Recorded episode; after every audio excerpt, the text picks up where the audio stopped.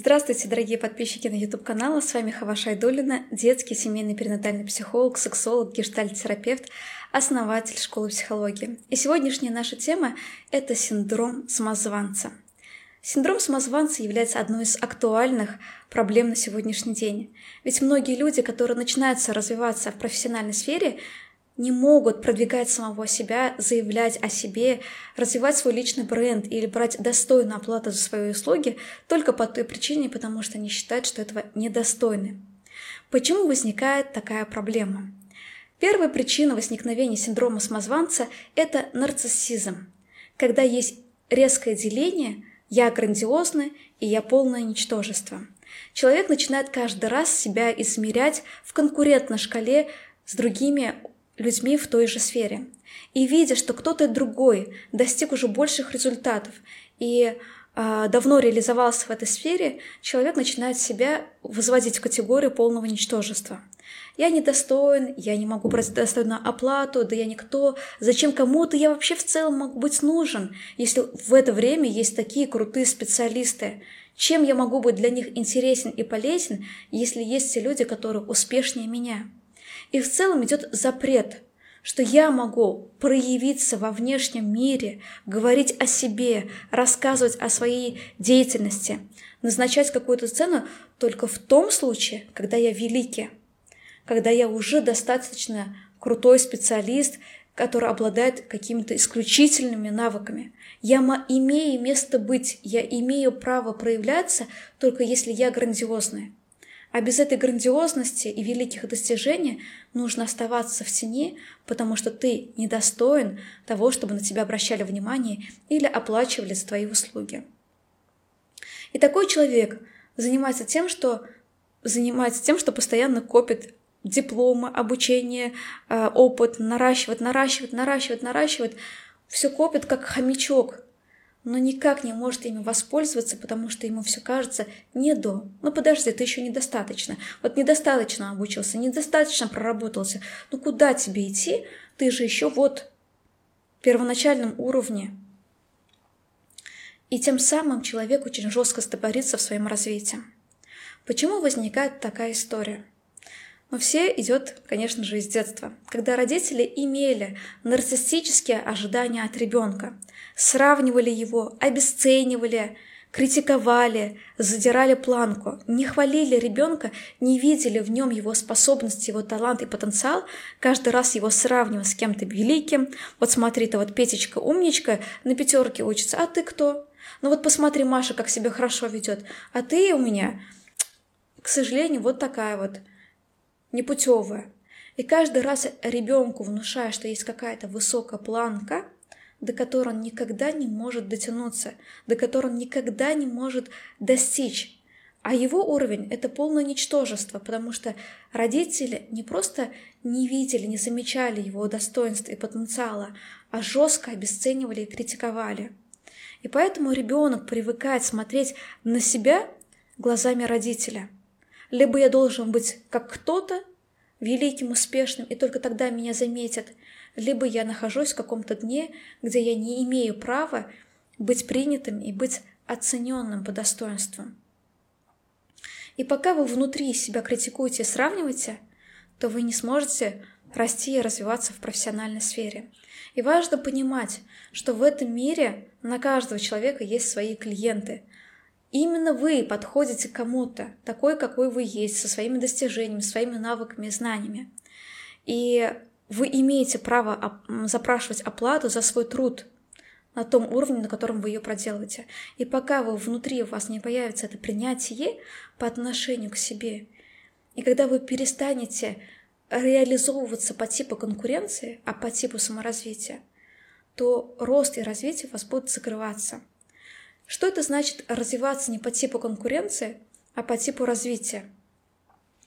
Когда мы развиваемся из пути конкуренции, мы постоянно фокусируемся на том, чего достигли другие.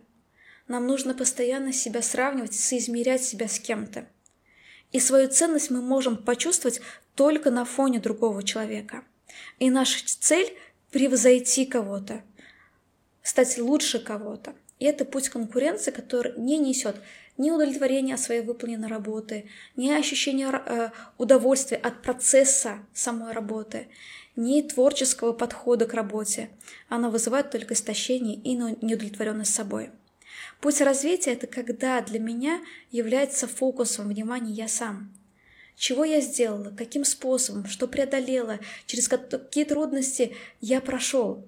И здесь самым важным становится ваше микродостижение – радость за каждый маленький шаг, за какое-то мини-новшество, которое вы привносите в свою работу, за какие-то маленькие изменения. Вы радуетесь этому, получаете удовольствие, и вы уважаете себя, потому что вы цените тот путь, который вы прошли, то, чего вы достигли, через что вам удалось пройти. Вы цените это все, и поэтому вам не сложно за свое время, за свой труд просить достойную оплату. И это первая причина синдрома самозванца. Вторая причина синдрома самозванца – это страх столкнуться с нарциссичным клиентом. То есть если в первом случае вы сами себя постоянно сравнивали с кем-то, то здесь страх идет, что я встречусь с таким человеком, который останется недоволен моей работой, который меня жестко раскритикует, будет смотреть на меня говорит, ну и что ты сделал вообще так? Ну мог бы еще лучше. То есть я боюсь столкнуться с тем человеком, который меня раскритикует, который оказывается недоволен качеством, который меня жестко обесценит. И тогда мне станет невыносимо плохо, и я буду испытывать стыд, вину э, и желание как-то оправдаться. И это опять-таки идет история, что мы проецируем на весь мир – Родители. Когда-то родитель внушал мне чувство вины и стыда за то, какой я есть, как я выполняю свою работу. И мне страшно столкнуться во внешнем мире с прототипом этого родителя. И как в, в, в детстве вы не могли никак защитить себя, свою самоценность, свои границы в контакте с родителем. Вы, ваша психика рушилась, ваша самооценка разрушалась в контакте с нарциссичным родителем – и вы проваливались и застревали в чувстве стыда. Вам кажется, что уже во взрослой жизни вы все тот же еще маленький ребенок, который не умеет выдерживать критику, который не умеет выдерживать обесценивание. Вам кажется, что вы внутри такой же ребенок, который разрушится от негативного отклика от ваших клиентов. И из-за страха столкнуться с нарциссизмом вы уже изначально говорите, ну вы не подумайте, я не специалист, я вот много не беру за свою работу, я вот беру минимальную оплату, вы от меня уже изначально не ожидайте, пожалуйста, многого. Я не, не, не претендую на что-то.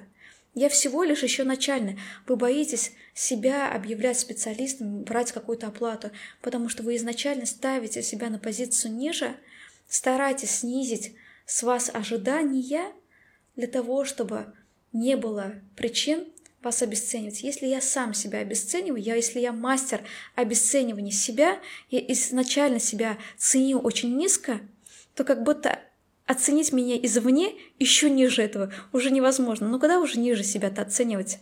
И тогда уже не столь страшно, что кто-то может раскритиковать. Я критикую себя первым, я себя первым обесцениваю, поэтому уже другим людям я не оставляю работы для этого. Третья причина синдрома самозванца – это взгляд на себя глазами родителя, глазами нарциссичного родителя, который видел во мне неудачника, лузера, который не справляется, который слабый, который больной, который жертва. Родитель во мне каждый раз видел слабого, беспомощного, бессильного, немного глуповатого, неспособного на какие-то достижения ребенка. От меня изначально уже не ожидали ничего. Мне уже изначально махнули рукой и смотрели так, ну а что с него возьмешь?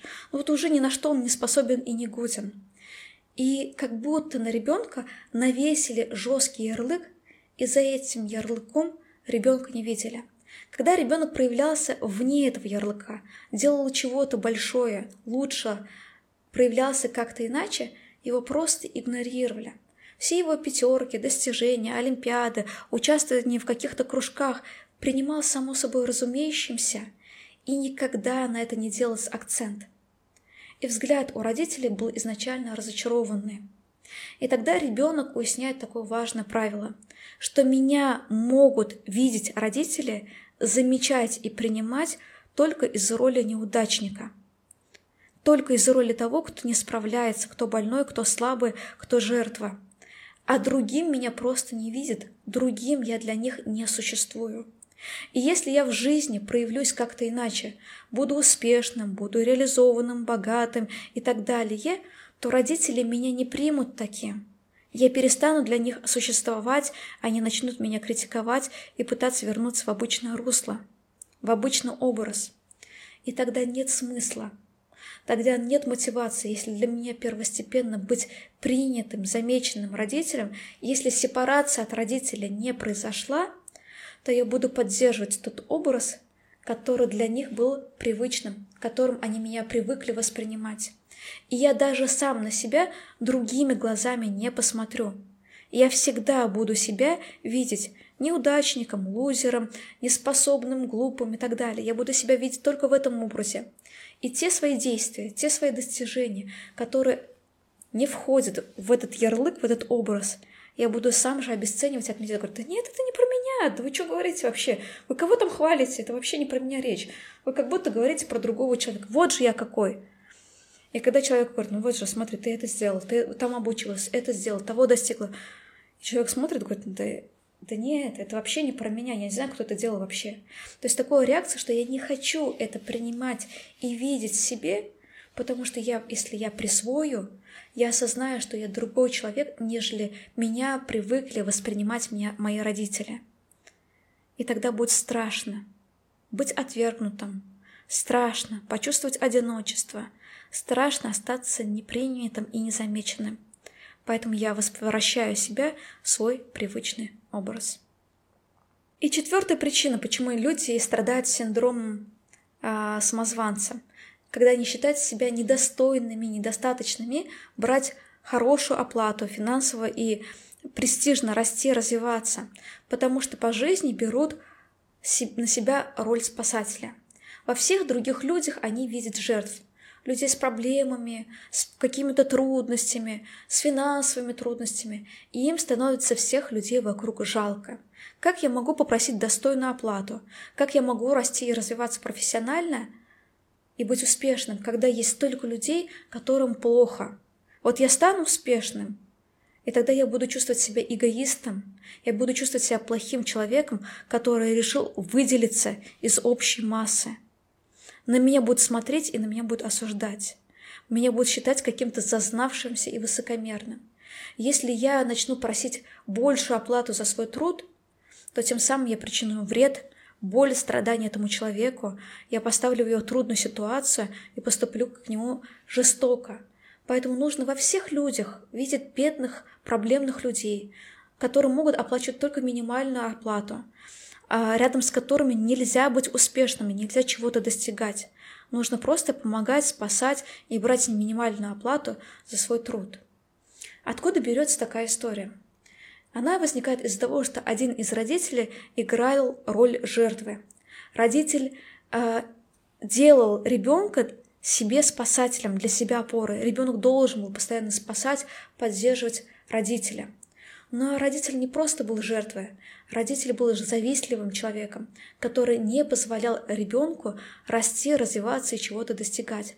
Каждый раз, когда ребенок проявлялся и чего-то достигал, родитель вместо восхищения начинал обесценивать, осуждать, завидовать.